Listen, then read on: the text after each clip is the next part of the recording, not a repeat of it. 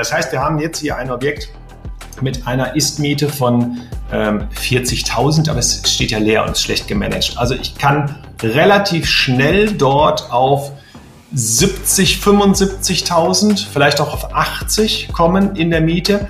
Das Objekt hat aber Potenzial, wenn ich eine rund eine halbe Million rein investiere in den nächsten Jahren mit den verschiedensten Dingen, Energetik, äh, Bäder und sonst was, dann werde ich irgendwo auf 130 bis 140.000 Euro Mietertrag dort kommen. Und dann bin ich bei einem Gig von irgendwas roundabout 1,4, 1,5 Millionen. Wir werden sehen. Wird wahrscheinlich wieder teurer. Dafür wird die Miete sich auch noch besser entwickeln. Oder ich finde noch Sondervermietungsmodelle zum Pushen. Also das ist so oder so jetzt in Kürze, aber auch langfristig ein 10%er im Portfolio. Und da habe ich auch keine Bange, falls meine energetische Sanierung teurer wird. Ich sage jetzt, und ich meine das aber echt liebevoll, äh, irgendjemand wird mich bestimmt mal damit zitieren, ich erschlage energetische Probleme mit Cashflow. Und das mache ich halt im Einkauf. Und ob dahinter noch ein großes Problem kommt oder nicht, ich bin einfach Cashflow-technisch so gut aufgestellt.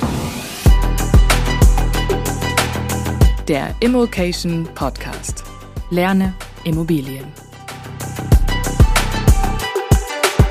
Mit diesem Szenario plant Markus Befort die, für den Immobilienmarkt 2024. Diese Strategie wendet er an. Das sind seine Prognosen. Darüber wollen wir sprechen. Das vierte Mal in Folge. freue mich, dass du da bist. Hallo Markus. Danke, dass ich da sein darf. Guten Morgen, Marco. Ja, äh, freue mich wirklich, dass sich dieses Format für uns so etabliert. Ähm, für die, die ich nicht kenne, du bist äh, unglaublich aktiv im Immobilienmarkt, glaube seit 20 Jahren, oder? Ja, knapp, also 17, ne, also ja. knapp 20 Jahre, ja. Ja, bist ja. eben. Keine Rückschlüsse aufs Alter daraus. bist, äh, ja, musst früh angefangen haben, ja, wenn man das, ähm, bist, bist in allem aktiv, ob das äh, Buy and Hold ist, Fix and Flip, Sondervermietung, ganz viel Gewerbe gemacht ähm, und äh, ja, eben wirklich die Dinge immer systematisiert. Das wird im Laufe des Gesprächs auch noch rauskommen. Und ähm, ja, das vierte Mal in Folge heißt, wir machen das jedes halbe Jahr. Wir gehen so ein bisschen durch, was am Immobilienmarkt los ist. Angefangen hat das quasi mit der Zinserhöhung, dass wir gesagt gesagt haben, jetzt ist ja mal wirklich spannend zu gucken, ähm, wie entwickelt sich der Markt. Und du bist halt so aktiv im Markt. Wir werden gleich hören, wie viel Angebote du so täglich abgibst. Ähm, unfassbar. Ähm, wir werden hören, was du gekauft hast für Objekte ähm, und äh, dann logischerweise eben, äh, womit, äh, womit du rechnest. Wir machen immer so ein bisschen den Disclaimer, du stellst Szenarien auf, ähm, heißt nicht, dass man auf diese Szenarien wetten sollte, aber das ist auch nichts, was du tust, sondern du, äh, äh du machst es so, dass es passt, wenn dieses Szenario eintritt, du aber logischerweise trotzdem nicht hops gehst, äh, wenn irgendein anderes Szenario eintritt. Wir fangen also an mit Banken, dann gehen wir zur Akquise, dann gucken wir so ein bisschen auf das Geschäft bei dir, Preisentwicklung, Mietentwicklung und dann nach vorne. Banken, also wir haben das letzte Mal gesprochen, haben uns so gefragt, wo geht denn das mit der Inflation hin? Da war sie, glaube ich, gerade noch mal ein bisschen kurz hochgegangen irgendwie. Ähm, ich weiß noch, ich hatte da beim letzten Mal auch gesagt, äh, wir waren da gerade bei Christian Lindner zu Besuch, der sagte, ja, also so in Richtung zwei Prozent Inflation kommen wir nicht so schnell. Jetzt gab es zumindest eine erste Meldung, Inflation im äh, Oktober 22, zur Erinnerung nochmal, war bei 10 irgendwas Prozent, jetzt bei 2,9. Ist das Thema Inflation durch jetzt? Back to normal? Ja, man darf dabei natürlich äh, rechnerisch nicht vergessen, dass das die Steigerung zu letztem Jahr mhm, ist. Mhm, ne? Mhm. Und wenn wir da zehn Prozent Steigerung haben, wäre es echt traurig gewesen, jetzt wieder sieben äh, zu haben. Ne? Also insofern ist das so ein bisschen self-fulfilling prophecy, dass sie ja eigentlich nach hinten runtergehen muss, wenn man dann dagegen was tut. Das ist wirklich jetzt, glaube ich, ein sehr, sehr gutes Ergebnis, was uns auch bankentechnisch äh, da sehr, sehr hilft. Durch ich weiß nicht, ob wir jetzt wirklich bei zwei oder drei oder vier. Ich, ich würde jetzt in der Range so bis fünf Prozent Inflation würde ich schon noch sagen, können wir uns bewegen. Und das ist auch okay, dass wir uns da bewegen. Ja, aber das Thema ist jetzt nicht mehr so, dass wir mit Bangen immer jeden Monat drauf gucken und sagen, oh Gott, ja, weil der nächste Schritt ist ja nicht nur die Inflation, das freut uns Hauseigentümer ja auch hier und da, weil ja ein Stück weit Inflation auf der einen Seite, Wertsteigerung auf der anderen Seite bedeutet, nicht immer synchron, ne, aber so langfristig. Aber auf der anderen Seite stehen natürlich äh, die Banken, die EZB. Was macht sie jetzt? Was muss sie jetzt machen? Wozu wird sie dann vielleicht auch getrieben? Und ich glaube, dieses Müssen und getrieben sein, da gehen wir dann doch jetzt in deutlich, deutlich ruhigeres Fahrwasser. Ja, also zehnmal in Folge hat die EZB erhöht, beim letzten Mal nicht. Das unterstreicht genau das? Also ja, wir haben ja beim letzten Mal, als wir zusammensaßen, haben wir gesagt, so ein bisschen was könnte noch kommen. Ne? Zwei Zinsschritte ungefähr, jetzt sind es drei geworden, dann äh, seitdem okay, ja, ist halt so, aber das ist, das ist ja schon in so ein etwas seichteres Wasser. Wir haben auch nicht Doppelzinsschritte oder so etwas wieder dann gesehen. Und ich vermute mal, mit der Prognose kommen wir ganz hinten raus, aber das, äh, ich, verdoppeln werden wir die Zinsen nicht. Ja, die ja, ja. Monate. Ja, ja. Also klar, ne, wir hatten ja auf dem Festival, haben es auch diskutiert mit Professor Vogtlein und vielen anderen dort. Ähm, gibt es Szenarien, in denen jetzt die Inflation auch wieder anzieht? Logischerweise gibt's die, ne? Also es können äh, Kriege ausbrechen, ist ja traurigerweise auch wieder passiert. Ähm, also es kann, können natürlich schon Dinge kommen, die wir jetzt einfach nicht sehen, die das Spiel komplett durcheinander wirbeln. Aber so ein bisschen hat man wirklich das Gefühl, diese ja, Zinserhöhung ausgelöst eben durch die Inflation. Dieses Thema Inflation scheint in geordneten Bahnen jetzt sich wieder zu normalisieren. Ich glaube, wir haben noch so einzelne Punkte, Lohnpreisspirale, mhm. die vielleicht da auch noch nicht so richtig losgegangen ist. Ähm, wir haben natürlich auch noch ein Energiethema jetzt zum Jahresende. Jetzt sieht es relativ stabil aus, aber auch da haben wir gelernt, das ist fragil. Ne? Das kann auch mal schnell nach oben und nach unten tendieren und lass mal den Spritpreis um 30 Prozent steigen. Ja, dann liegt er wieder über zwei Euro für Diesel das sind die Leute schon gewohnt, ja, das ist natürlich, keiner freut sich, aber irgendwie, das passiert dann halt. Ich weiß auch nicht, wie viel Prozent das jetzt im Warenkorb ausmacht, aber es hat ja Einfluss auf alles. Ne? Da zieht dann Heizöl hinterher und dann sind dann ganz viele andere Produkte. Also das, das ist noch nicht so in ganz ruhigem Fahrwasser. Aber ich sehe jetzt kein Gewitter am Horizont. Ne? So leichte Bewölkung und man kann vielleicht noch nicht so, so klar sehen, wie man es gerne in der Glaskugel machen würde, aber jetzt nicht große Gewitterfronten, Tornados, Wirbelstürme, das, das würde ich ausschließen. Ja. Also die äh, Inflation geht irgendwie zurück. Die EZB hört auf zu erhöhen, also der hat fleißig erhöht. Und was aber bei den Bauzinsen passiert ist, haben wir uns auch jetzt hier jedes Mal eigentlich angeschaut. Ich gucke mir da das Chart äh, bei der Interhyp immer an für zehn Jahre fest, einfach Baufinanzierung. Ähm, wenn wir ein Jahr zurückgehen, konnte ich da eine 3,9 Prozent ablesen in den Bauzinsen. Ähm, wo wir das letzte Mal gesprochen haben, vom halben Jahr, konnte ich eine 3,8 ablesen. Jetzt kann ich eine 4,0 ablesen. Das ist mal witzig, also zwischendrin schwankt das schon noch mehr, aber die Bauzinsen scheinen darauf zu warten, wann wir dann unseren Podcast machen und sich dann da auf äh, das gleiche Niveau wieder einzupendeln. Naja, man kann, glaube ich, sagen, die, äh, es finde ich ganz spannend, ne? die Inflation, wie gesagt, geht runter, die EZB macht die Erhöhung, gefühlt ist das alles irgendwie in der Erwartung schon drin gewesen bei knappen vier Prozent Zinsen, die jetzt irgendwie stabil sind. Ja, ich würde gerne sagen, das war in der Erwartung der Banken drin. Wir sind letztes Mal, glaube ich, auch kurz drauf eingegangen, denn das würde eine unglaubliche Intelligenz auf Bankenseite ja bedeuten. Dass sie sagen, wir sehen das total voraus und das ist die Zielgröße und da gehen wir jetzt einfach schon hin. Ich glaube, das ist eine glückliche Fügung. Am Anfang hat die Bank sehr panisch reagiert, habe ich auch in vielen Gesprächen festgestellt und gesagt, wir hauen lieber mal zum Zeitpunkt des Angebotes nochmal ordentlich was drauf, weil bis das dann zum Tragen kommt, müssten wir eigentlich schon wieder nachbessern. Und dementsprechend haben sie immer sehr, sehr hohe Aufschläge genommen, die ich auch nicht so gewohnt war in der Vergangenheit. Und die Banken waren sich da relativ schnell einig, auch natürlich durch diesen transparenten Markt, dass bei vier langfristig so ungefähres Mittel sein müsste. Also kurz mal, um auch alle ins Boot zu holen. Das heißt nicht, dass jetzt jeder vier Prozent bekommt für jede Art von Finanzierung. Das sollte ja jedem klar sein. Ne? Aber irgendwo pendelt es, ich sage jetzt mal so zwischen 3,8 und äh, 5,5 ja, in dieser Range, je nach Objekt, je nach Bonität. Und da pendelt es dann auch die ganze Zeit. Wobei ich ja mit äh, Fug und Recht sage, die Zinsen sind mir verhältnismäßig egal, ja, weil am Ende des Tages, jetzt sagt das wieder das erste Mal, ne, wenn es sich rechnet, dann rechnet es sich, wenn man eben entsprechend einkauft, entsprechend finanziert dann ist es egal, ob der Zinssatz bei 1, 2, 3 oder 5 Prozent steht. Von mir aus kann der jetzt sehr, sehr lange Zeit auf dieser Stelle stehen bleiben, weil er einfach viele Akteure vom Markt weghält, die drauf gucken und sagen, oh nee, das ist anders als vor zwei Jahren, das will ich nicht. Ja. Wichtiger Hinweis, möchte ich auch noch unterstreichen. Wir sprechen hier nicht über den Zinssatz, weil wir sagen, ihr alle müsst den Zinssatz bis zum geht nicht mehr optimieren. Wir sprechen ja auch nicht über den Zinssatz, den ihr wahrscheinlich für eure konkrete Finanzierung dann erwarten dürft.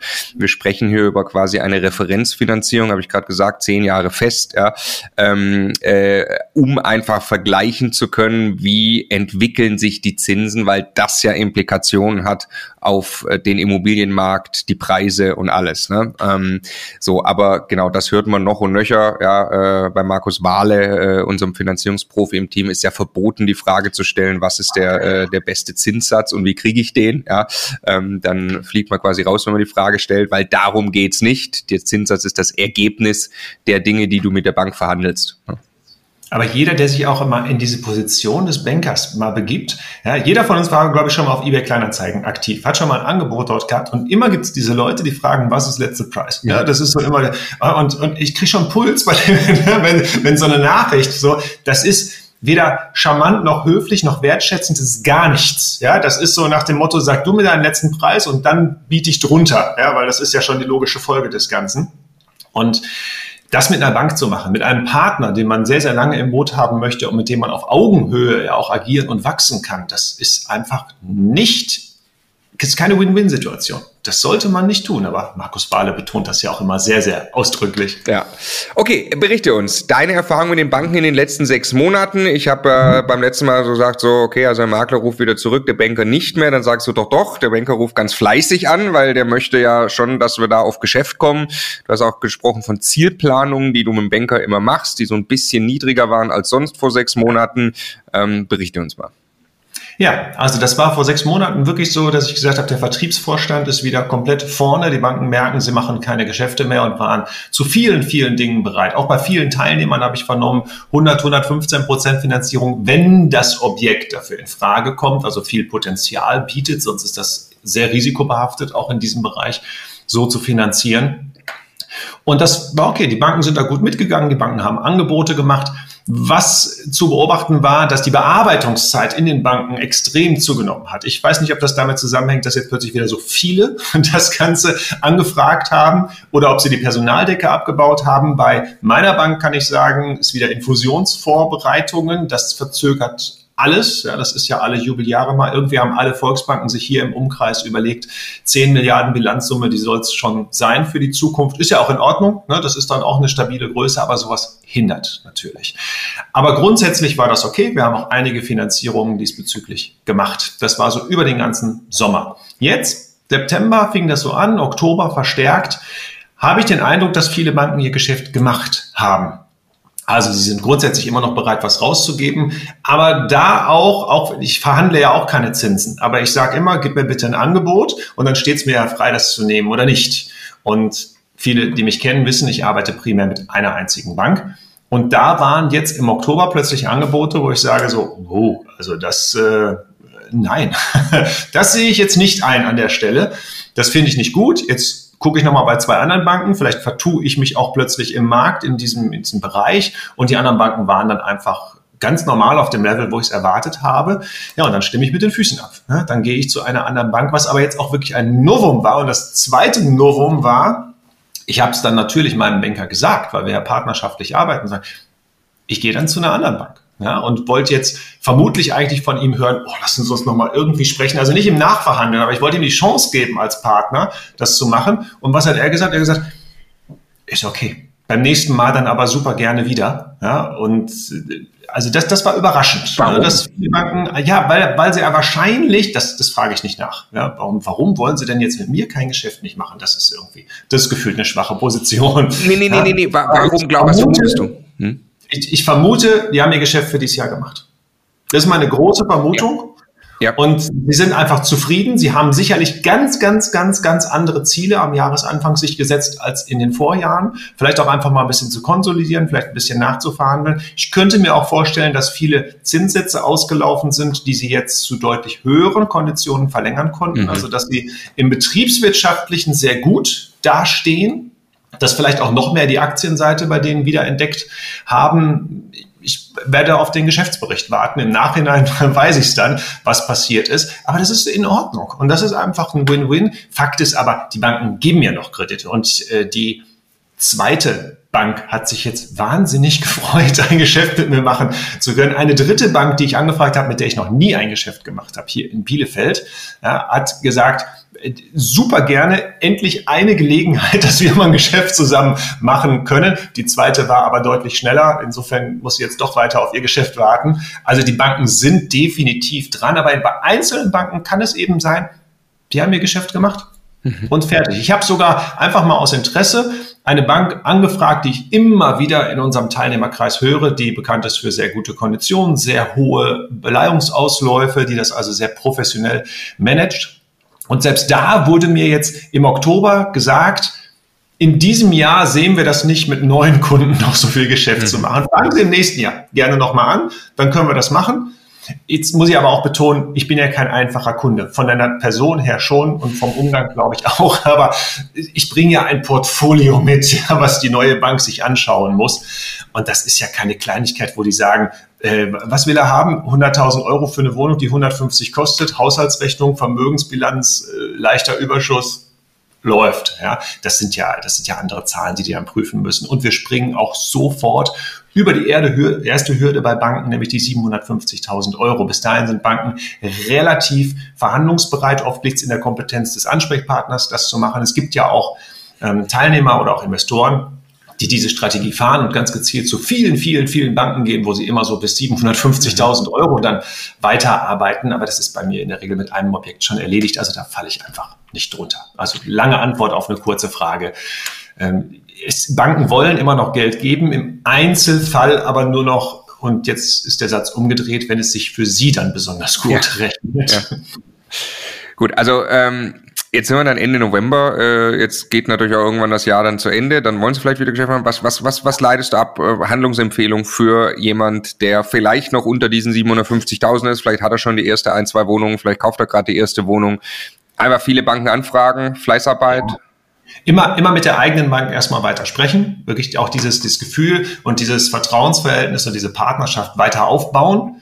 Da bin ich ganz großer Fan davon. Es ist aber auch total in Ordnung, dann andere anzufragen und die Bearbeitungszeiten bei Banken berücksichtigen, die eben nicht mehr ein, zwei Wochen oder ähnliches sind, sondern die wirklich sehr, sehr, sehr lange dauern können. Also auch jetzt mit dieser zweiten Bank, die habe ich mich relativ kurzfristig vor Notartermin geeinigt und den habe ich gesagt, könnt ihr nicht so eine Grundschuldbestellung rausschicken, dass wir die gleich mitmachen beim Notar.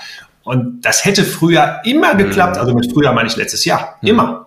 Und dieses Mal sagt er so, nein, nein, nein, nein, können wir erst machen, wenn der Beschluss da ist. Weil er natürlich auch Bedenken hat, dass er sich vielleicht äh, dazu schon zu sehr verpflichtet oder ich, ich hm, weiß nicht, was er hm, Bedenken hm. hat. Ja. Also das ist nicht mehr so auf Zuruf, mach mal und ja, sondern das ist ein strukturierter Prozess, der vielleicht auch ein bisschen BaFin getrieben ist mit größeren Vorkehrungen. Und das ist das Wichtigste, was ich allen mitgeben möchte macht sehr, sehr, sehr, sehr frühzeitig die Gespräche mit der Bank und versucht den Fälligkeitstermin eines Objektes eher noch vier Wochen nach hinten zu schieben.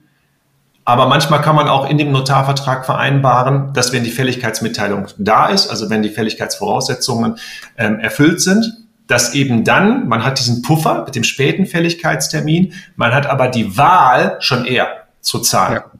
Und da würde ich als einfach aus Sicherheitsgründen ja, wirklich darauf hinwirken in Verträgen. Ja. Also gilt dann umso mehr, was du gerade auch gesagt hast, mit der Bank richtig früh ins Gespräch gehen, richtig ja. gut vorbereiten, weil wir kommen gleich zur Akquise, brauchen das ja für unsere Verhandlungsposition, dass wir da selbstsicher unterwegs sind und dann auch wirklich, äh, wirklich das Geld quasi beisammen haben. Ähm, okay. Variabel oder fest? für wen ist was das Richtige jetzt? Also für jeden, der ein Objekt findet, was sich rechnet mit einer stabilen Kalkulationsgrundlage, ist fest immer das Richtige. Für 90 Prozent aller, aller Teilnehmer und Investoren da draußen ist fest das Richtige. Es gibt einige Dinge, die aber eher so in den Spezialbereich äh, gehen. Ja, das erste ist natürlich, ich bin jetzt der Meinung, nicht ich, sondern ich als Stellvertreter, ja, ich bin jetzt der Meinung, die Zinsen werden fallen die nächsten fünf Jahre dann spricht dies dagegen, variabel zu finanzieren. Ich sage aber immer, das ist mehr Spekulation als Investition. Ne? Also wenn sich das Objekt dann nur dadurch rechnet, dass die Zinsen hoffentlich die nächsten drei Jahre fallen, Finger weg. Ja, um das, Gottes Willen. Das, das ist doppelte Spekulation in dem Sinne. Das geht gar nicht. So, der zweite Fall ist, ich mache eine Beimischung, ich hole mir das Beste aus beiden Welten, ich schreibe einen Teil fest, den vielleicht auch zu sehr günstigen Konditionen, weil ich mich im 60, 80-prozentigen Bereich bewege und ich nehme einen deutlich teureren, überproportional teureren variablen Anteil mit dazu, den ich mir aber dann vorbehalte, auch schneller tilgen zu können, wenn ich das Objekt schneller entwickeln kann. Mhm. Dadurch kann ich einen schönen Zinsvorteil generieren, habe natürlich das Risiko eines teilvariablen Darlehens mit dabei. Und der dritte Fall, und deshalb sage ich, ich spiele in beiden Welten und ich bin immer noch im Team variabel sehr, sehr happy. Ich kaufe ein Objekt, ich habe später auch eins mitgebracht aus der letzten, aus der ganz jungen Vergangenheit.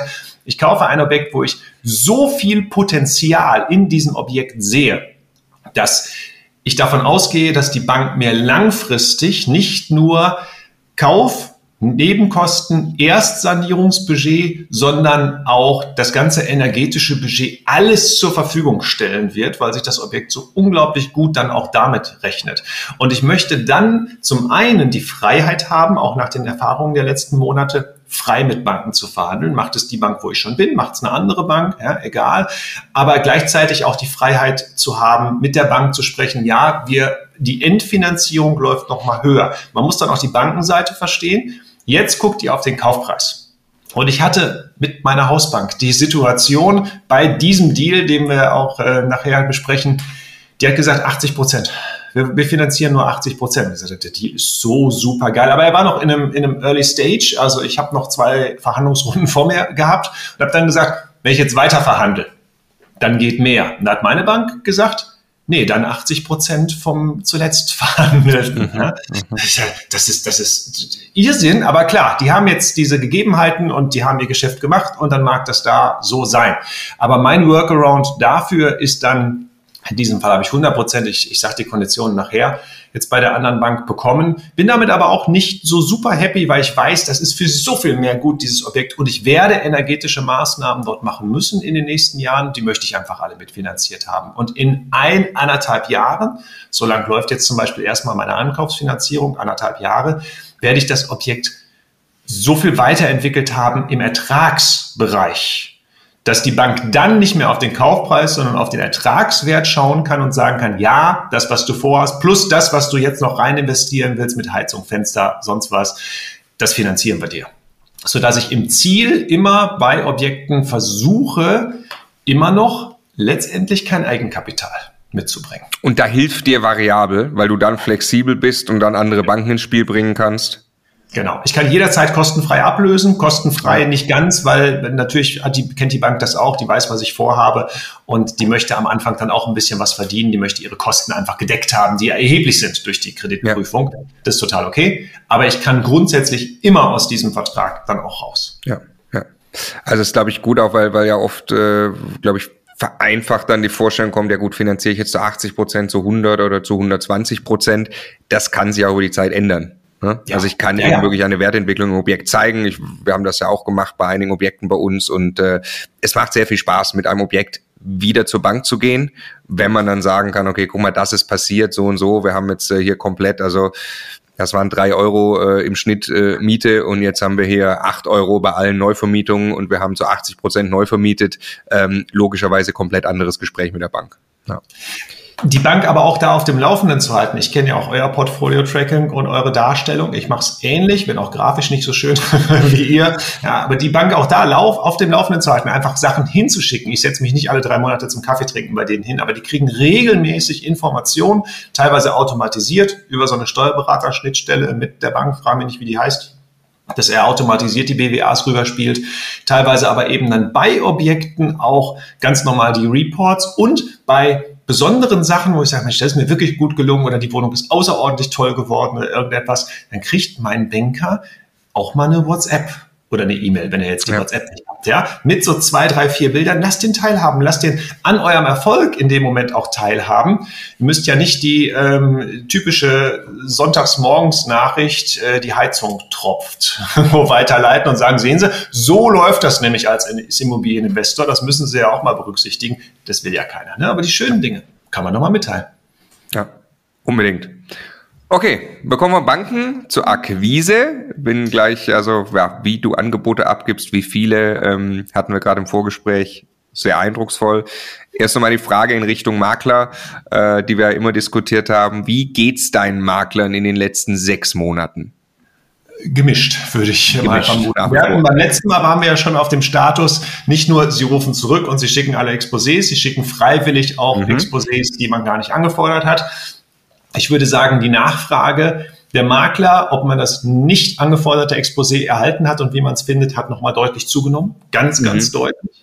Ja, ich habe beim letzten Mal ja auch geschildert, so dass, dass es auch Makler gibt, die ja ganz geheimnisvoll Sachen äh, rübergeschoben haben. Das, das habe ich abgestellt. Ich weiß, wissen Makler inzwischen auch.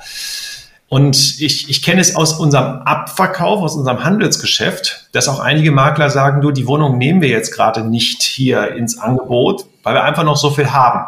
Aber wir werden, und jetzt aufgepasst, ja, andere Wohnungen oder Objekte deaktivieren, die wir dann einfach mal drei Monate nicht inserieren, mhm. dann nehmen wir, also die sind nicht verkauft, weil die weg sind von der Homepage, ja. Dann nehmen wir deine mit rein, gucken mal, was passiert und äh, machen quasi so ein rollierendes Ding mit Bestandsobjekten.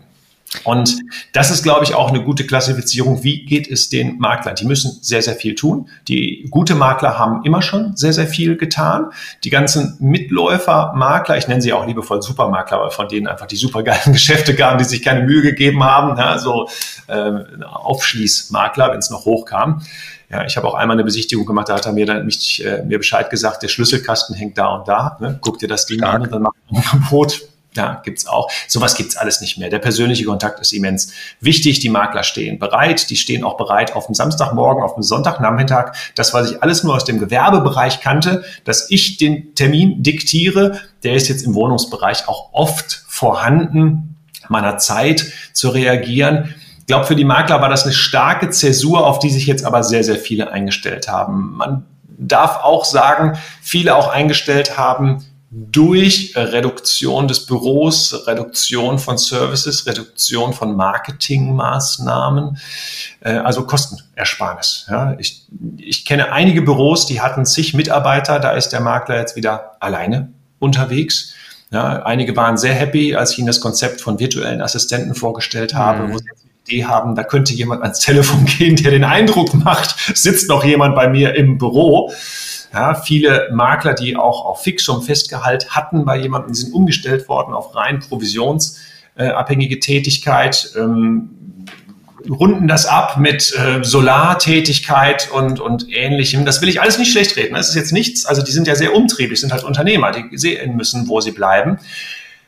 Aber die Chance, ein gutes Gespräch mit einem guten Makler zu führen, ist jetzt immens hoch und der Makler weiß es jetzt noch mehr zu schätzen, dass man eben jetzt nicht sagt, dich habe ich zwei Jahre nicht erreicht, jetzt haue ich dir aber mal richtig eins hier über das, sondern weiter wertschätzend auf Augenhöhe, was geht, wie können wir hier einen Deal machen. Der Makler ist ja auch nicht der, der entscheidet, dass das Objekt verkauft wird. Also wie geht es den Maklern auf breiter Front, würde ich sagen, geht es denen auf ihre Art und Weise gut, weil sie sich in der Situation jetzt zu Hause finden und ihre, ja, sich eingerichtet haben. Man, dahinter steht ja, dass es einfach weniger Transaktionen auch generell gibt und dahinter steht irgendwie, dass äh, die Preise, die sich die Verkäufer vorstellen, noch nicht den Preisen entsprechen, die die Käufer erwarten. Ähm, müsste das nicht langsam mal der Fall sein, dass man sich da äh, in breiter Front auf dem Markt quasi wieder trifft? Ja, das ist ja immer eine langsame Annäherung. Das ist ja kein Warentermingeschäft oder hier Börse oder so, wo man sagt, ne, das, das ist total transparent. Es ist ja auch weiterhin so, dass die Makler natürlich versuchen, sehr, sehr gute Objekte an den Markt zu bringen und dementsprechend zu gewinnen. Also im Einzelfall gibt es ja durchaus drei Makler, die beim gleichen Objekt sich so ein bisschen überbieten, ja, vielleicht im Hinterkopf wohl wissend, dazu werde ich es nicht an den Markt bringen, aber auch gewisse Vorstellungen natürlich dann beim Verkäufer schüren. Und das muss dann erstmal in den Markt. Und dann muss das Objekt eben ein paar Runden drehen, vielleicht auch nach dem Zyklus, den ich eben besprochen habe. Das muss dann mal wieder deaktiviert werden und dann kommt das mit neuem Preis und neuen Fotos irgendwann vorne wieder rein. Vielleicht findet sich auch im Einzelfall jemand, der sagt, genau das, worauf ich gewartet habe, ist das Nachbarobjekt, ist genau da will ich hin, ja, Studentenbude für meine Tochter, ich habe Geld unterzubringen. Also es gibt ja diese Zwischendeals. Ist ja nicht so, als wenn jetzt keiner die Preise zahlen würde, die da im, äh, in Immobilien Scout und Co auftauchen. Aber die Anzahl der Preise, das kann man mit Immometrika ja wunderschön auch abgleichen, ja, die Fallen, die sich auch mehrfach schon in der Reduktion befinden, die sind unglaublich groß. So, müsste sich das jetzt nicht irgendwann mal einpendeln. Ich äh, befürchte ja fast, äh, dass wir auch mit Immocation und unseren Videos dafür sorgen, dass die Leute noch ein bisschen stärker nachverhandeln und nochmal nachfragen hinten dran. Na, geht da jetzt vielleicht noch irgendwo was, wo man sich früher vielleicht mit zufrieden gegeben hätte? Wir sind ja auch nicht ganz allein im Immobilienbereich. Auch andere empfehlen das ja inzwischen nochmal eine Nummer nachzuverhandeln. Und dementsprechend glaube ich, dass wir den Bodensatz noch nicht ganz gesehen haben. Ich würde es aber mal als Linie bezeichnen, wo wir jetzt relativ nah aneinander sind. Das ist aber keine gerade Linie, sondern die hat Auswüchse nach oben und unten. Oben sind die, wo immer noch mal jemand zu dem Preis, der äh, dran steht, was kauft. Oder wo der Verkäufer einfach sagt, wenn ihr zum Beispiel auf meine Objekte treffen würdet, ja, für den Verkauf, dann, dann verkaufe ich es eben nicht. ich verkaufe es zu einem Preis zwischen Linie und oberhalb und darunter wird es nicht verkauft. Und ich probiere wiederum als Einkäufer deutlich unterhalb dieser Linie zu kaufen und vielleicht sogar die Dips, würde man im Aktienmarkt ja sagen, ja, die Dips zu kaufen, die outstanding sind. So, und diese Dips, die gibt es immer noch. Das hätte ich gar nicht mal vermutet, dass es die jetzt zu dieser Zeit immer noch so extrem gibt, aber die gibt es immer noch. Und ich glaube, die wird es auch noch deutlich über einen Jahreswechsel geben. Aber diese Dips und diese Maximalpreise, die werden sich noch ein bisschen aneinander annähern. Die ganze Kurve wird vielleicht noch wenige Prozent nach unten gehen, so das Mittelstück. Aber das Gros der Marktbewegung, das haben wir meines Erachtens gesehen. Und trotzdem, auch wenn ich jetzt gleich erzähle, was ich gekauft habe, kann man den Eindruck bekommen, alles ist im mega freien Fall. So ist es nicht. So ja. ist es also ganz, ganz sicher nicht. Ja. Lass uns genau jetzt drüber sprechen, wie du diese Dips bekommst. Ja weil ja. wir, du hast es gerade im Vorgespräch auch gesagt, die Kommentare noch letztes Mal durchgelesen, du berichtest dann von Deals, die sehr, sehr gut sind. Ähm, unser Co-Investor, sage ich immer wieder, der zu uns gesagt hat, ey Jungs, es ist wie Weihnachten gerade. Ja. ähm, und wir haben eben auch zu Quadratmeterpreisen, zum Beispiel in München Einkauf, wo wir dachten, das ist einfach, ist einfach nicht möglich. Ähm, war dann möglich und äh, ist aber, glaube ich, verständlich, dass jeder, der jetzt ähm, vielleicht auch anfängt und, und dann mal äh, die Portale öffnet und, und reinguckt, sagt, äh, Moment mal, also das, was hier äh, äh, der Markus und, und der Marco da im Podcast erzählen, das kann ich so nicht finden.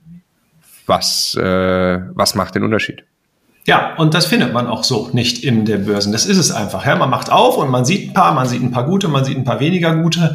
Und dann spricht man mit dem Makler und sagt, Mensch, die haben doch gesagt, ich soll verhandeln. Lieber Makler, was geht denn? Der Makler sagt, gar nichts. Also nach oben kannst du beliebig bieten. Ja, oder der Makler sagt, ja, so ein bisschen können wir noch machen, aber hol erstmal deine Finanzierungsbestätigung und Co.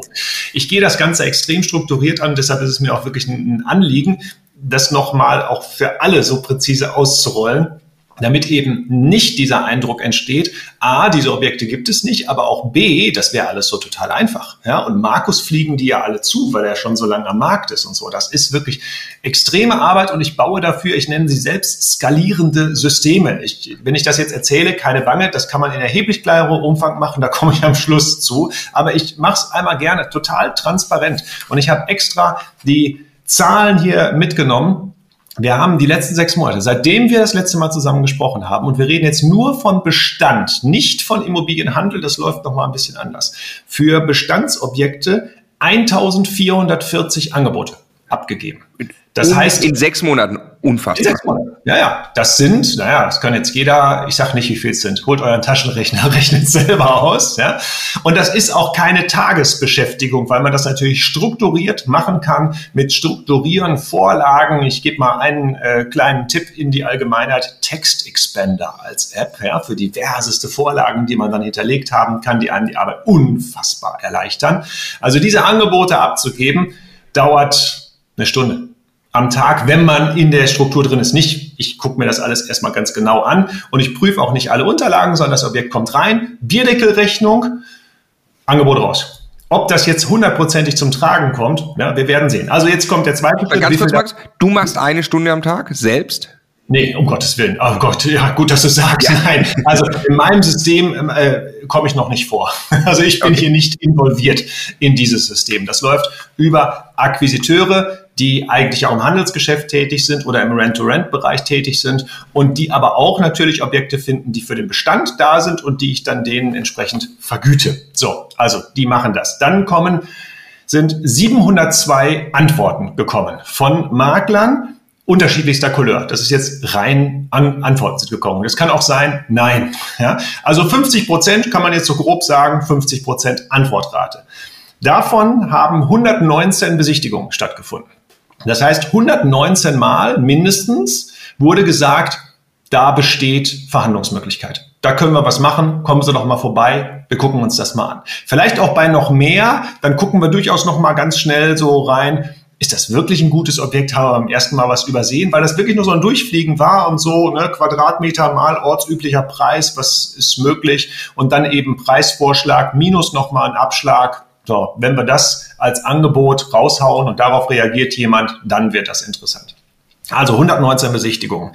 98 davon kamen generell in Frage und dort haben wir ein zweites Angebot gemacht unter dem ersten. Grundsätzlich unter dem ersten, was schon echt niedrig war. Aus diesen 98 kamen dann 34 zurück, die gesagt haben, sie können sich das vorstellen. Und jetzt beginnt der Moment, wo wir Unterlagen prüfen. Erst jetzt. Jetzt werden die ganzen Unterlagen geprüft. Ergibt sich aus diesen Unterlagen A, es kommt für uns in Frage, schön. Nein, es kommt nicht in Frage. Es ist immer noch die Frage, zu welchem Preis und warum kommt es für uns nicht in Frage. Wenn es für uns nicht in Frage kommt, zweiter Lauf, kommt es vielleicht für jemand anders in Frage, den wir kennen, aus irgendwelchen Gründen. Ja, und bevor jetzt eine lange E-Mail-Liste kommt, ich kenne genug Leute, die dann kontaktiert werden. Ja, also du brauchst jetzt nicht so schreiben, Markus, die darfst du mir auch schicken.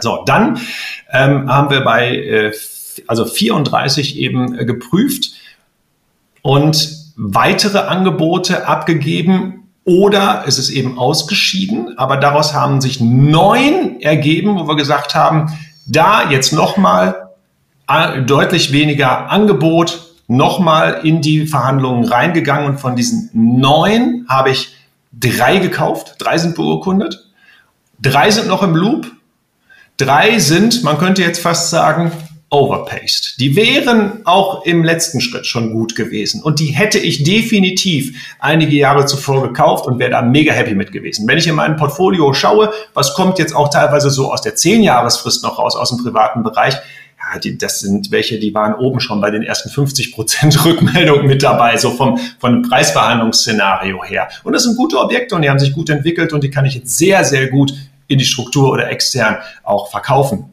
Aber ich mache es eben heute anders, auch weil ich die Möglichkeit und die Auswahl jetzt aus dem habe. Ich habe nicht diesen einen geilen Deal, wo ich sage, Deal des Jahres, ja, wenn ich den kriege, ist alles gut, sondern ich habe hier neun Deals des Halbjahres, um jetzt auf die Zeit zu gehen.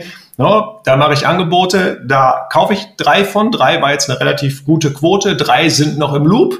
Bei einem sieht es auch immer noch sehr, sehr gut aus. Bei einem bin ich noch mal so extrem unter den Preis gegangen. Ich sage, also ich kam mir wirklich das erste Mal ein bisschen so vor wie, was, was kommt jetzt? Ja? Und das ist auch ein großer Bestandshalter, ein professioneller Bestandshalter, so, ob ich da noch mal ein Angebot bekomme. Vorgestern kam die E-Mail, ob wir dazu noch mal zoomen wollen, vorab. Aber der Preis ist nicht möglich, weil er so viel unter den Buchwerten liegt. So, und da kann ich mir jetzt nochmal überlegen, gehe ich da ins Gespräch oder gehe ich da nicht ins Gespräch oder wer geht da ins Gespräch. Also um das jetzt nochmal von der Struktur. 1440 Angebote, drei gekauft. Kann man das in Prozent ausrechnen? Ich bin unsicher. Ja? Null Komma wahrscheinlich. Ja? Also, ja. Ja. Und jetzt will ich ja nicht sagen, äh, das, das kann und soll jetzt jeder machen. Das ist ein System, was gewachsen ist, was sich selbst skaliert hat. Das war nicht immer so. Ja? Durch die Akquisiteure, die ich eingebunden habe, da ist ja irgendwann auch mal der erste gekommen oder die erste. Und das hat sich eben dann weiter skaliert durch weitere Leute und dadurch, dass die ja immer weiter im Loop bleiben, skaliert es sich selber weiter. In diesem Prozess, wo komme ich jetzt, habe ich euch versprochen, an welcher Stelle kommt jetzt Markus eigentlich rein? Bei den neun. Als noch neun übrig waren, und die kommen ja nicht alle auf einmal, die kommen ja so ein bisschen verteilt, die kriege ich dann auf den Tisch. Ja, Markus, das können wir kaufen zu dem Preis. Was sagst du dazu? Und da gibt es eben einige wenige gab es, wo ich gesagt habe, da gucke ich einfach drauf, da habe ich ein schlechtes Bauchgefühl, da mag jetzt der eine oder andere schmunzeln, ja, aber es gibt so Objekte, da gucke ich drauf, denke so, nee, möchte ich nicht. Ja, bei manchen sehen die Zahlen trotzdem gut aus und bei manchen sage ich, da gucke ich drauf, mega. Das will ich haben. Das eine ist hier um die Ecke, ja, das andere passt, ist um die Ecke von einem anderen Haus, was ich schon kenne. Ich habe da also einfach ein richtig, richtig gutes Gefühl bei. Go ahead. Und bei den drei, die ich gekauft habe, da bin ich dann tatsächlich auch in den Loop gegangen und habe den letzten Schritt gemacht als letzte Eskalationsstufe. Meine Akquisiteure waren ja schon da und jetzt komme ich und sage, also wenn wir jetzt noch einen Schritt machen, dann gebe ich Ihnen heute die Hand drauf, dann kriegen wir das hin. Also der allerletzte, der Feinschliff, den könnten die anderen bestimmt auch. Den mache ich halt, weil ich es ja auch einmal gesehen haben möchte. Ja. Also ich glaube, du, du, du hast dich in eine Position gebracht, also du bist extrem picky jetzt geworden. Ne? Und das ist natürlich schlau für dich, dich so aufzustellen mit so einem System. Also du wartest wirklich drauf, bis der best, best, bestmögliche Deal ist. Was kann man mitnehmen, wenn man jetzt sagt, ich gebe jetzt nicht 1440 Angebote ab, weil diese Kapazität habe ich ganz einfach noch nicht. Ähm, ich, ich, ich glaube, man kann mitnehmen, das hast du selber auch so formuliert, äh, verlieben in einen Deal ist jetzt eine ganz schlechte Idee, sondern zumindest mal die, die, die, die Bandbreite erhöhen, auch zeitlich gesehen und sagen so, ey, ich gebe viele Angebote ab, wenn ich nicht ganz 1440 im Halbjahr schaffe, ähm, äh, dann sind es halt ein paar weniger, aber ich strecke das über die Zeit, ich gebe vielleicht ein paar die Woche ab, das glaube ich ist für jeden äh, schon irgendwie denkbar, ne? also zumindest mit einer Bierdeckel mal Angebote, die Rückläufer angucken und dann aber auch gehen lassen, ne? also wenn da nicht... ja. ja und nicht so viel Zeit reinstecken in die, in ja. die Prüfung. Also bitte, jetzt nochmal, wenn ihr noch keine Immobilie habt oder eine und kommt in dieses, in dieses ganze Immobilien-Szenario noch so ein bisschen rein. Ihr guckt euch bitte alle Unterlagen immer an und auch vorab und ihr geht zu Besichtigungen, weil ihr dabei ja auch lernt. Ne? Es ist nicht so gemeint so, äh, Markus und Marco haben gesagt, wir äh, sollen gar nicht mehr zur Besichtigung gehen und wir sollen uns keine Unterlagen nie mehr angucken, um Gottes Willen. So ist das nicht gemeint. Ich habe jetzt so einen umgekehrten, umgekehrten Akquiseprozess gebaut, der seit anderthalb Jahren immer besser funktioniert. Am Anfang haben wir auch viele Prügel eingesteckt, aber jetzt funktioniert der wirklich laufend. Ich gebe euch aber noch drei Tipps mit. Das eine ist natürlich, wenn man Angebote abgibt, begründet. Und begründet nicht, ja, äh, mehr Geld habe ich nicht, also, sondern begründet, ja, der Markt, die Zinssituation, ich habe um die Ecke was gekauft, äh, ich habe 20 Angebote auf dem Tisch, ähm, der fremde Dritte, meine Bank, hat gesagt, das ist nur so und so viel wert, aber Vorsicht, das könnt ihr auch nicht in die erste Mail reinschreiben. Ja, meine Bank hat gesagt. Also es muss sehr, sehr, sehr schön begründet sein. Das ist der, der erste Tipp. Jetzt verbinde ich ihn aber mit Tipp 1b. Ich habe in diesem Jahr auch ein Schreiben probiert, gerade in den letzten Monaten. Vielleicht ist deshalb auch eine leichte Unschärfe drin, weil die Quote etwas schlechter geworden ist. Vielleicht bin ich auch mehr picky geworden, ja, aber die Quote ist etwas schlechter geworden. Vielleicht auch einfach mehr Aktivität am Markt. Ich habe unterschiedliche Schreiben probiert und mit 20 Prozent der Anschreiben oben haben wir ein sehr kurzes Schreiben verwendet. Und zwar nicht dieses, ne, lange, sondern Sie wissen selbst, wie der Markt ist. Wir könnten Ihnen viel dazu schreiben. Ganz ehrlich, wir sind Profis. Ja. Wir kaufen immer noch. Wir brauchen keine Rücksprache mit Banken. Wir machen gezielte Angebote und dann können wir auch direkt darüber sprechen, sehr verbindlich. Und das ist unser Angebot. Und von diesen Schreiben, also insgesamt kamen ja 50 Prozent im ersten Loop zurück. Von diesen kurzen Schreiben kamen unter 5 Prozent Resonanz. Ach was. Ja, das war super spannend. Ich hätte vermutet, die Quote ist mindestens genauso hoch, ich wenn nicht höher. Ja, weil einfach, es weiß doch jetzt jeder am Markt. Ja. Meine Vermutung, ich kann es nur vermuten, ist, der Makler braucht diesen Argumentationsstrang und dieses schöne Schreiben, was er dem Verkäufer auf den Tisch legt oder per Mail schickt und sagt, so ist es. So wie es da geschrieben ist, ist es. Und dafür reicht einfach dieser gefühlte Dreizeiler nicht aus. Und wir haben, jetzt kommt das zweite, eine zweite Sache probiert. Auch deshalb ist oben eine kleine Unschärfe drin. Und zwar mit 20 Prozent haben wir KI-gestützte Anschreiben gemacht. Stark. Und zwar versucht sogar automatisiert. Ja, die Mail kommt rein in ein spezielles Postfach und die Mail geht zeitverzögert dann von KI generiert mit unseren Vorgaben wieder raus. Ich erspare euch die ersten Versuche, die waren nicht schön. Es stand auch mein Name drunter. Das habe ich nicht so richtig bedacht. Das hätten wir vielleicht mit einem Dummy-Account oder so machen sollen. Da haben wir uns nochmal bei einigen Maklern entschuldigt. Das wurde zum Schluss deutlich besser. Aber die Resonanz war weit, weit unter zehn Prozent. Und die Resonanz, die kam, so, also irgendwie ist ihr Schreiben durcheinander geraten. Das hat sich irgendwie so ein bisschen komisch gelesen. Und ja, ich weiß, jetzt wird irgendjemand drunter schreiben, Markus, sowas muss man doch lesen. Oder so. Ja, mir geht's aber um skalierende Systeme. Und da muss man auch mal drauf vertrauen, das muss jetzt mal rollen. Und was soll denn jetzt kaputt gehen? Dass irgendein Makler zurückschreibt, ey, das liest sich aber komisch, ja, da habe ich geantwortet. Dann können wir ihm immer noch schreiben, oh, sorry, ja, da ist irgendwas durcheinander geraten. Also deshalb vielleicht eine kleine Unschärfe drin, aber das sind die beiden Dinge, die ich mitgebe. Und das dritte habe ich versprochen. 1440 Angebote werden die wenigsten von euch äh, machen. Ich wünsche es euch allen, ja, aber es werden jetzt im ersten Schritt die wenigsten machen. Aber wenn ihr nur eins macht, ja, dann könnt ihr auch nicht davon ausgehen, genau ins Schwarze zu treffen. Ich spreche mit ganz vielen Leuten, auch jetzt auf unserem Festival, ich mit ganz vielen Leuten gesprochen, die sagen, Markus, du sagst immer, man kann so gut nachverhandeln, ich habe es probiert, es geht nicht. Das ist so dieser Klassiker, Marco, den kennst du bestimmt auch, den sagen dir ganz viele Leute, ich habe es probiert, es geht nicht. Und dann natürlich die Rückfrage, wie viele Angebote hast du denn unterbreitet? Ja, so drei, vier, fünf. Ja, und dann wäre es auch wirklich Zufall, wenn man so einen guten, ich gehe wieder zu der Mittellinie, Dip einkaufen kann. Man kann auf der Linie wahrscheinlich sehr, sehr gut kaufen. Vielleicht bewegt man sich oberhalb der Linie, fragt die an und die sind noch nicht mal bereit, zur Mittellinie zurückzugehen. Aber das ist einfach so ein bisschen mit die Macht der großen Zahl. Nicht 1440. Aber wenn ich jetzt jeden Monat eins anfrage, dann ist das in der jetzigen Marktphase zu wenig, um richtig gute Zukäufe zu machen. Ja.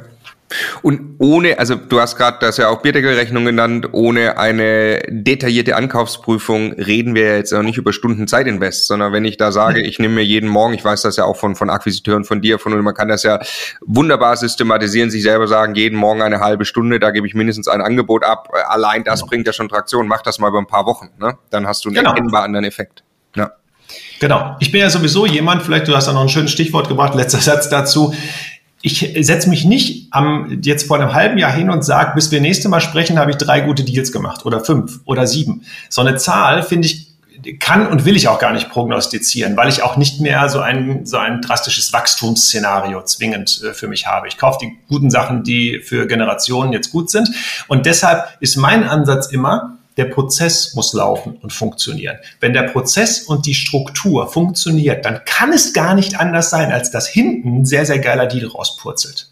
Ob der jetzt in zwei Monaten, in vier oder in sechs Monaten rauspurzelt oder nach einem Tag, ich weiß es nicht. Ja? Aber stetig das Gleiche tun, einen strukturierten Prozess zu haben, sich Zeitinseln zu schaffen, das wäre jetzt so die kleinste erste Größe, zu sagen, sonntags morgens von sechs bis sieben Uhr, jetzt gehe ich mal gleich in den Schmerz rein, ne? da zucken einige. Ich sage euch, das Problem besteht nicht sonntags morgens, das besteht samstags abends. Mhm. mhm. also sonntags morgens sechs bis sieben Uhr, und das ist schon spät für meine Verhältnisse. Ja, gucke ich das jetzt durch und hau mal ein paar Angebote raus. Macht das jeden Sonntag, dann müsst ihr euch ein zweites Fenster suchen, um darauf zu antworten. Was kommt daraus zurück? Und ich verspreche euch, da werden sehr, sehr gute Dinge bei rumkommen. Hundertprozentig. Macht's nur nicht in meiner Stadt. Nein, mein Spaß. Ihr dürft auch in meinen Städten machen. Also, toll. Danke für diese konkreten Einblicke in Zahlen zur Akquise. Das ist wirklich mal spannend, ähm, das auch at scale dann zu hören, wie picky du dann am Ende auch sein kannst und was das bringt. So, wir wollen jetzt noch drüber sprechen, wie das Geschäft bei dir läuft und dann natürlich deine Prognose hören. Ähm, wie läuft das Geschäft? Ich frage erst mal, du hattest beim letzten Mal von zwei Objekten berichtet. Eins davon war ein Sechser Mehrfamilienhaus. Das hatte irgendwie schon Überschuss. Mit dem bist du immer noch happy? Ja, mit dem bin ich super happy. Auch da kam ein Kommentar drunter. Es hatte 600 Euro Überschuss, wo jemand drunter schrieb, 600 Euro Überschuss, das reicht ja gar nicht, wenn eine Wohnung Leerstand hat. Das ist kein gutes Invest. Puh, von euch werden jetzt viele denken so, äh, doch, ja, überhaupt so einen Überschuss bei so einem Objekt zu haben und warum soll denn eine Wohnung leer stehen? Ja, bei mir steht jetzt tatsächlich eine leer, also das Objekt ist immer noch deutlich Cashflow-positiv, weil ich es noch weiter optimieren konnte und ich nutze die Gelegenheit, bei diesem Objekt früher als geplant in die energetische Sanierungsplanung reinzugehen, weil ich in den beiden Dachgeschosswohnungen jetzt Balkone anbauen werde. Die anderen haben welche. Oben mache ich die einfach nochmal dran. Auch eine kleine Wohnflächenerweiterung, deutliche Qualitätsverbesserung dann auch dort.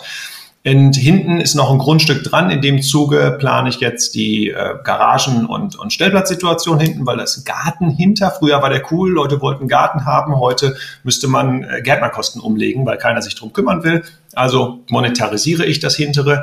Und die Idee ist, ich weiß nicht, ob ich es jetzt umsetzen werde, aber die Planung ist komplett fertig, um jetzt auch nochmal kurz das Dach anzufassen und auch die Fenstersituation in dem Zusammenhang neu zu machen. Da bin ich noch nicht hundertprozentig sicher, ob ich das jetzt alles durchführe, aber der Sanierungsplan, wir machen ja heute nicht Schwerpunkt energetisch, aber so einen Sanierungsplan zu haben, da kriegst du dann auch fünf Prozent mehr Förderung und im nächsten Jahr könnte die eine oder andere Förderung noch besser sein als in diesem Jahr. Also ich habe das mit auf dem Schirm und mit dem Haus bin ich immer noch super, mega happy und habe das Nachbarhaus gekauft. okay, das wäre genau die nächste Frage. Du hast drei Sachen gekauft, eins aber das Nachbarhaus, ja? Genau, eins war das Nachbarhaus und nein, das ist nicht bei den 1440 mit dabei. Ja, das ist etwas, was ich jedem empfehle, immer nicht die Nachbarhäuser zu kaufen, sondern wenn ihr euch eine Wohnung kauft, fragt ihr in der Eigentümergemeinschaft. Das sollte ja Standard sein, erwartungsfrei. So, hier war ich mit dem Nachbarn am Sprechen. Es ging einmal um die Gerüststellung, dann um den Balkon. Den wollte ich gerne ein bisschen weiter nach rechts setzen, dann wäre ich aber in seine Abstandsfläche reingekommen. Also musste ich mit dem Nachbarn sprechen. Wie sieht's aus? Darf ich das? Er so, nein, und da waren so viele Neins, wo ich das Gefühl hatte, das ist kein sehr zufriedener Mensch.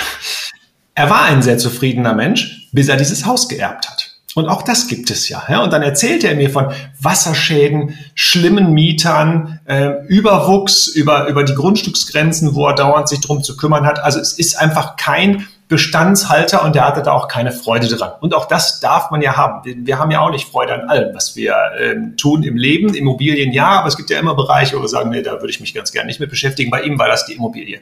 Und als ich ihm irgendwann gesagt habe, naja, würden Sie es mir verkaufen, war erstmal dieses klassische Nein. Als ich dann gesagt habe, äh, was hat Nein denn für ein Preisschild?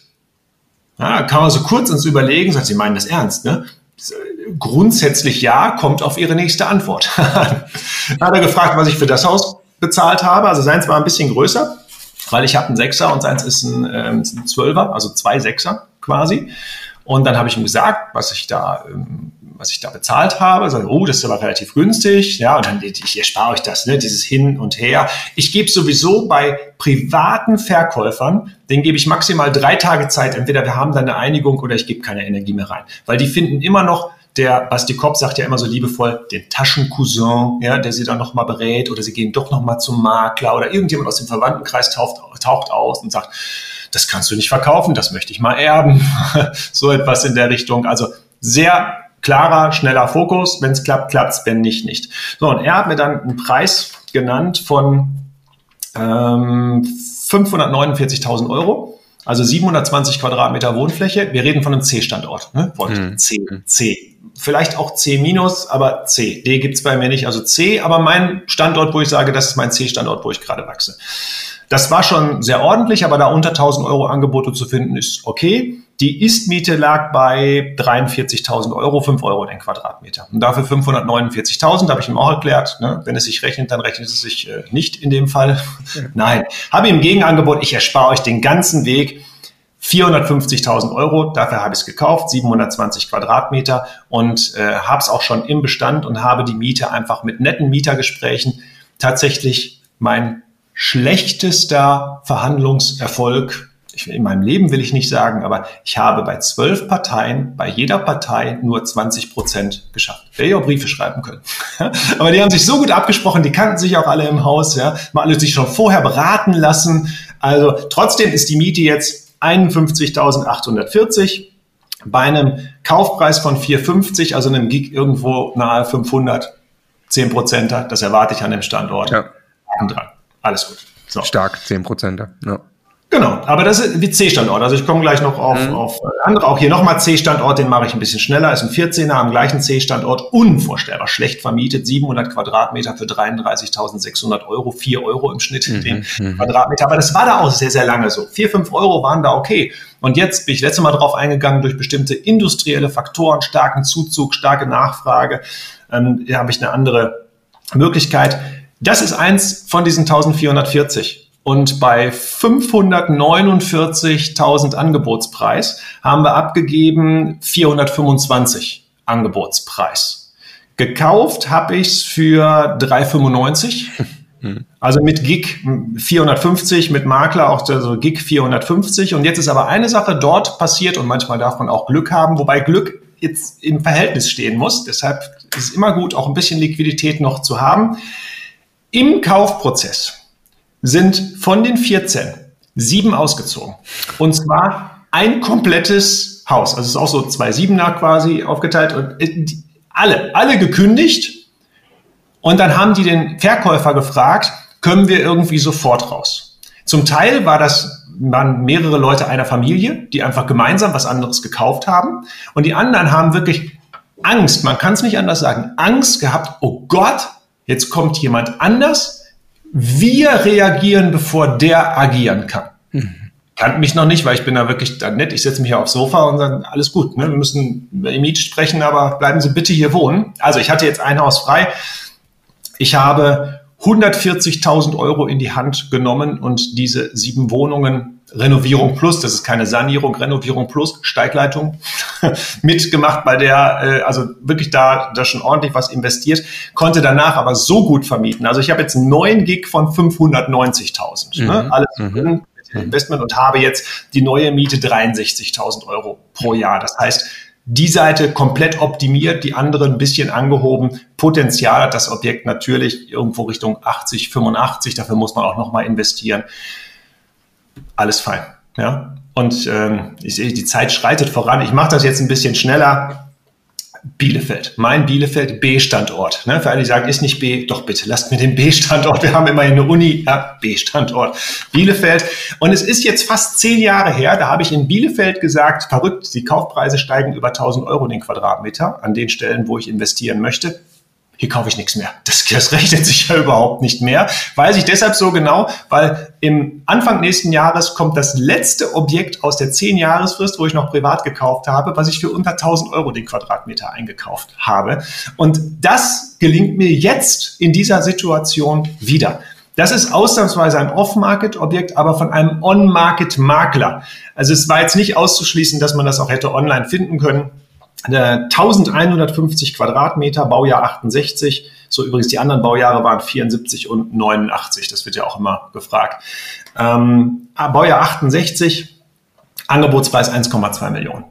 Wo ich sage, okay, das ist so kurz über 1000, aber Baujahr 68, Asbestfassade, alte mhm. Elektrik, alte Bäder, ja, also so was das Herz des Profi-Investors freut, großes Potenzial und das allerbeste fünf von zwölf Wohnungen, äh, von 15 Wohnungen leer.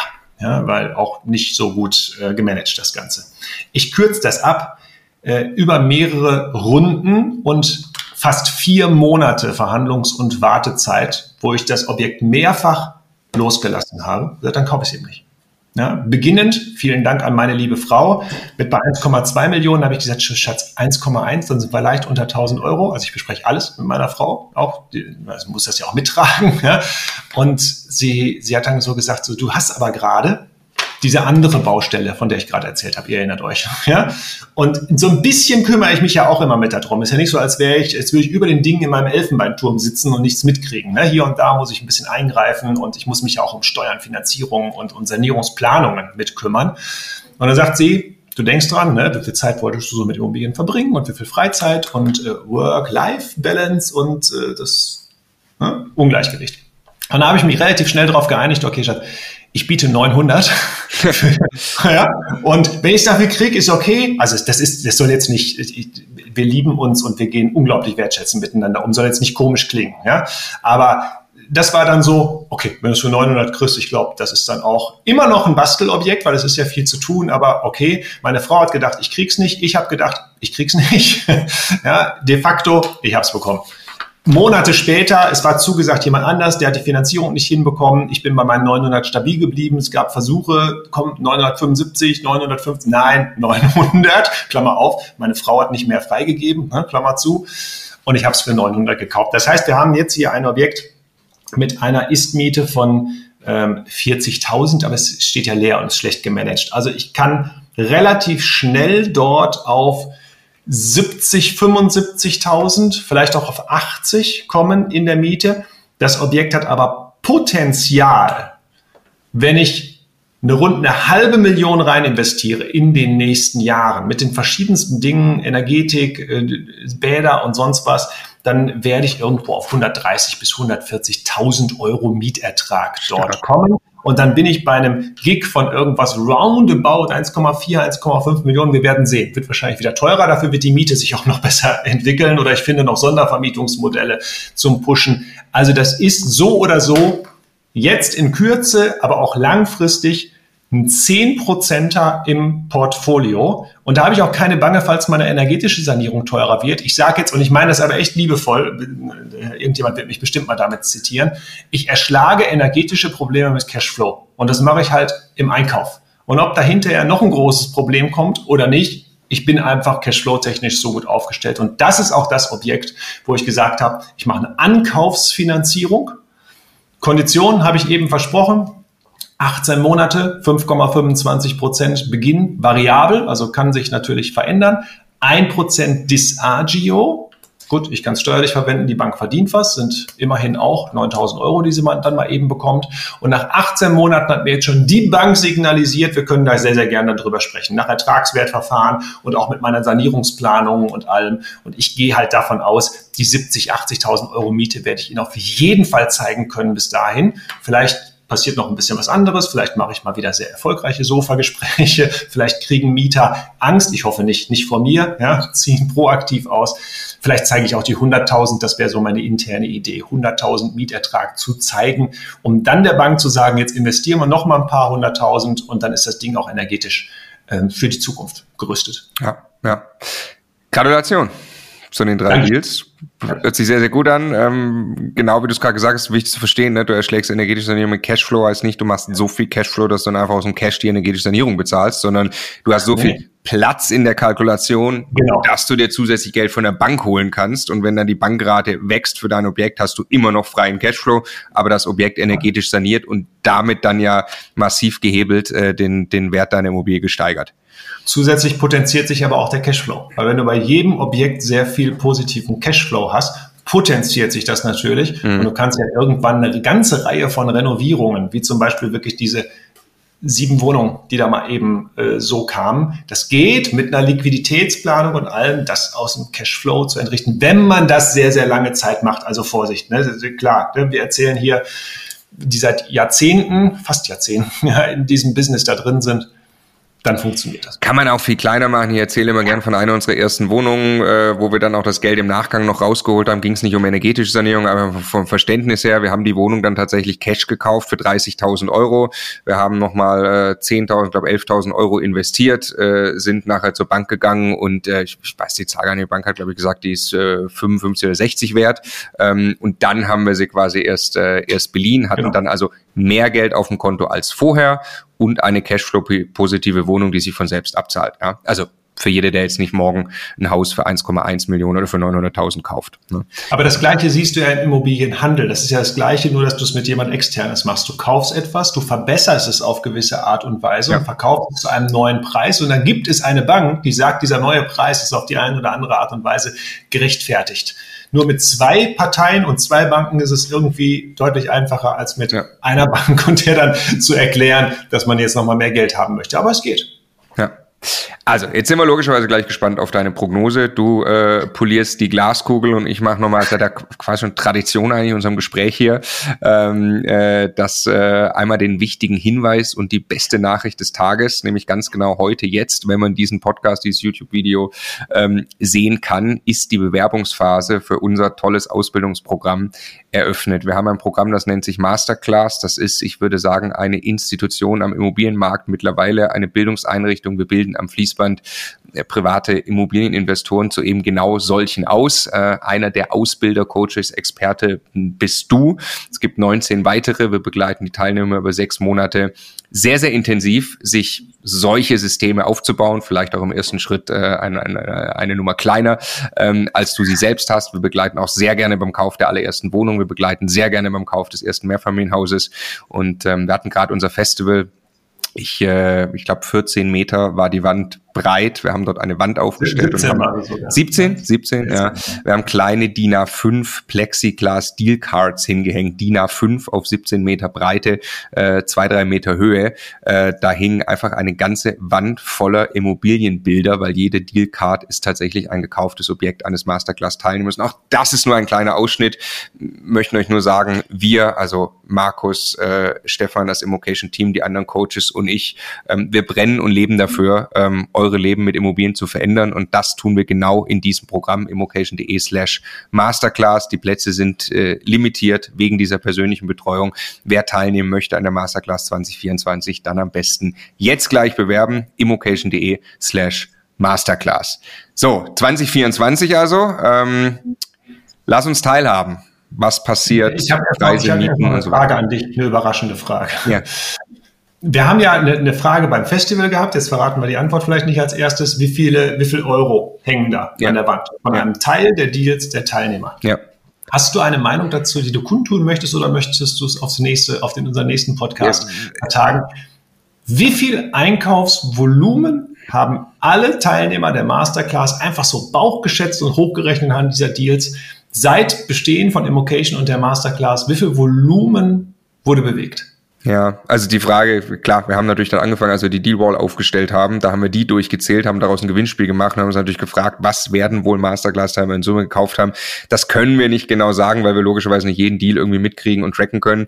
Ähm, aber das muss das muss ganz safe neunstellig sein. Ne? Ähm, äh, also äh, unterer neunstelliger Bereich irgendwie, vielleicht mittlerer neunstelliger, aber das muss da rauskommen. Also mit Sicherheit ein, zwei, drei, vier Milliarden, ähm, die am Ende tatsächlich aus der Masterclass raus an Immobilien gekauft werden unfassbar für uns. Also wirklich auch, ich, ich sage immer Danke an diese Community, mit welcher Positivität und Energie sie reingeht, ähm, ganz speziell die Masterclass-Community, ähm, dass, dass wir da einen Anteil dran haben, freut uns. Äh, am Ende ist es jeder einzelne von euch, der Sonntag von sechs bis sieben Uhr die Angebote abgibt und diese Dinge umsetzt und dann zu sehen, dass wir eine Wand voller Immobilien hängen haben.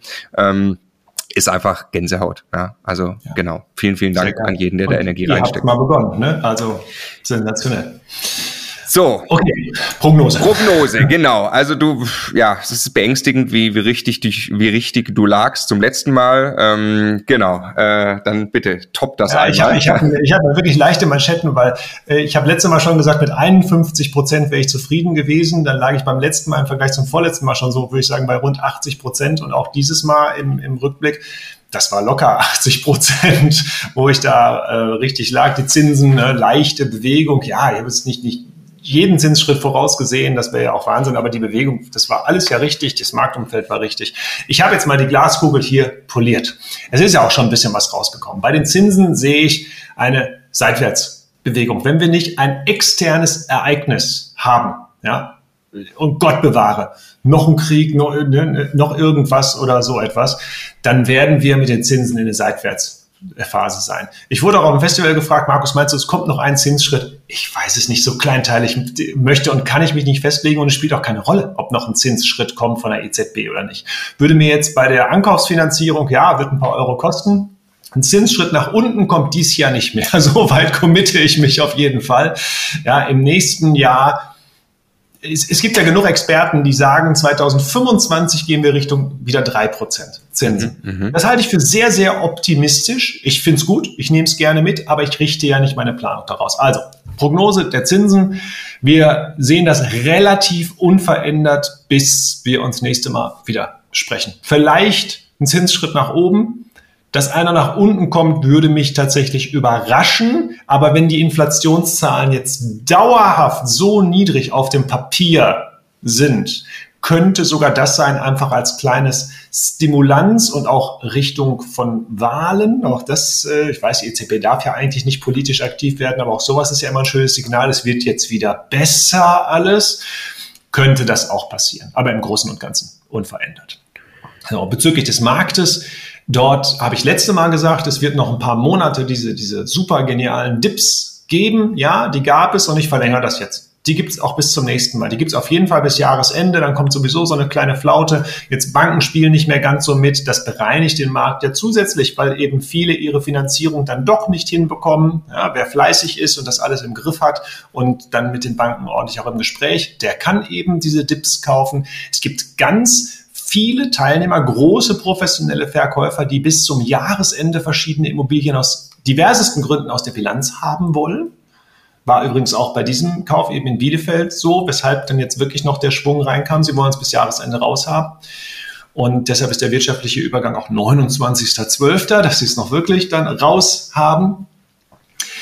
Und das wird definitiv bis April, Mai, bis wir uns dann widersprechen, so weitergehen. Diese wundervollen Dips, die Linie, wenig Bewegung, vielleicht einen Tacken weiter nach unten, vielleicht oben die Auswüchse von diesen unglaublich äh, positiv optimistischen Preisen der Verkäufer und Makler. Vielleicht gehen die noch ein bisschen weiter runter. Neubau kommt sowieso nicht großartig jetzt was dazu. Das heißt, wir haben jetzt äh, als Bestandshalter goldene Zeiten und das wird natürlich das Ganze entsprechend auch ein bisschen auf diese Linie eindampfen. Und unten die Dips, die wird es weiter geben, aber die muss man eben finden und suchen und generieren zur Not auch durch ein bestimmtes System. Aber auch leicht unterhalb dieser Linie zu kaufen, ist für jeden, der jetzt sagt, ich möchte meine Altersvorsorge damit erledigen, ist das ja super, wenn der jetzt weiß, er kauft zu einem guten Preis, er kauft eine Immobilie, die in Ordnung ist, nach Prüfung aller Unterlagen, er konnte die richtig bewerten, er hat das halt gelernt und erledigt damit seine Altersvorsorge, ob ganz oder zum Teil oder zu welchen Stücken. Es ist ja jedem sein persönliches Ziel da gegeben und das ist gerade die nächsten Monate noch unglaublich gut möglich. Das wird auch noch weiter die nächsten Jahre möglich sein, aber wir bewegen uns jetzt wirklich noch in einer sehr, sehr schönen, positiven Phase. Ja. Jetzt darüber hinaus geschaut noch einmal zum Schluss, das haben wir letztes Mal auch gemacht, da hast du gesagt, ich denke, da bist du weiter im Boot, also auch über die nächsten Jahre wieder die Nullzinsen sehen, damit darf man glaube ich nicht rechnen, weil das war eine extreme Situation, die man so nicht wieder. Ja, das war auch eine gesunde Situation. Ja. Also gesund für den einen oder anderen Investor, tolle Deals gemacht, super finanziert. Äh, mein Leben war sehr dynamisch, vor allem das meiner Akquisiteure, weil es ja nicht darum ging, solche umgekehrten Systeme zu entwickeln. Die entwickle ich ja generell und gebe sie dann eben raus, aber da war das System ja eher zehn Besichtigungen am Tag zu machen, ja, was definitiv ein Vollzeitjob für viele ist. Und auf der Besichtigung ist irgendwie zu schaffen, eine Zusage zu kriegen. Und deshalb finde ich diese Phase deutlich schöner, deutlich, deutlich äh, eleganter für den Bestand, für den Handel. Ist ein bisschen herausfordernder, ja, geht aber auch.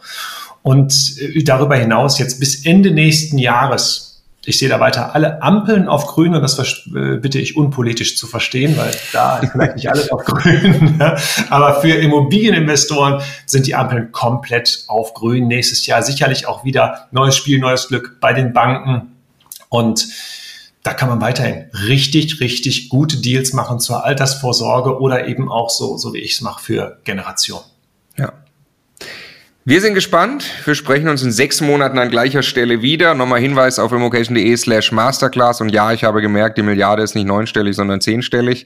ähm, also, das ist mir gerade auch noch aufgefallen. Aber äh, genau, unterm Strich, wir wollen mit euch Immobilien kaufen in dieser unglaublich tollen Marktphase, die, glaube ich, vor allem ähm, äh, eins auch hat. Äh, sie hat nämlich äh, eine sehr hohe Nachfrage generell nach Wohnraum, die auf ein sehr niedriges Angebot trifft.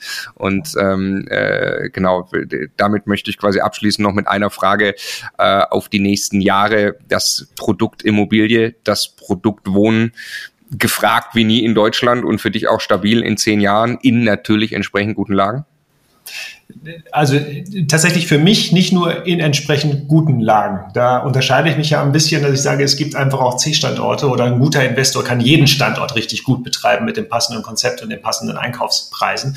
Generell super gut, weil wir haben einfach weiter extremen Bedarf an Wohnraum durch diverseste Faktoren, durch Zuzug und, und alles, was da eben kommt und auf der Welt los ist. Wir haben kaum Neubau. Ja, das ist einfach so und das wird auch jetzt sehr lange so bleiben, weil wir machen ja einen Wirtschaftszweig quasi kaputt durch diese ganzen Maßnahmen und den können wir nicht morgen mal eben wieder anstellen. Man sieht es ja an den ganzen Projektierern, die da auch dahin ähm, ja, schmelzen und ähm, ja, ihrer Wege gehen. Und deshalb definitiv, ich möchte aber auch durchaus, äh, weil das bestimmt auch wieder in einem Kommentar kommt, noch ein Mini-Loop, auch wenn wir über die Zeit sind, fahren. Da kommt ja immer sowas auch wie, dann kommt auch Enteignung und dann kommt ein bundesweiter Mietendeckel und da könnten wir jetzt noch zwei Stunden drüber sprechen. Ja, aber erstens sage ich, also jeder Investor wird auch damit umgehen können, egal was kommt. Und wenn man Objekte kauft, die Potenzial haben, die man entwickeln kann, dann wird es auch immer Möglichkeiten geben, auch für sich selbst die Renditen und die Mieten dort zu optimieren, auch im Win-Win, nicht immer nur zu Lasten des Mieters, sondern eben auch im Win-Win, auch mit energetischen Maßnahmen und Co.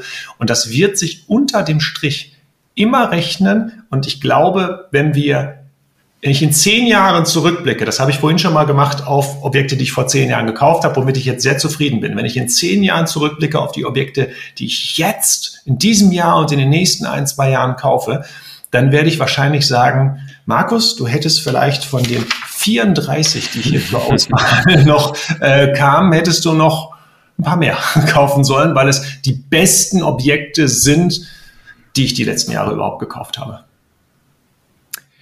Amen. Vielen Dank, Markus, für dieses tolle Gespräch. In sechs Monaten geht's in die fünfte Runde. Danke dir. Ciao. Ich freue mich drauf. Danke dir.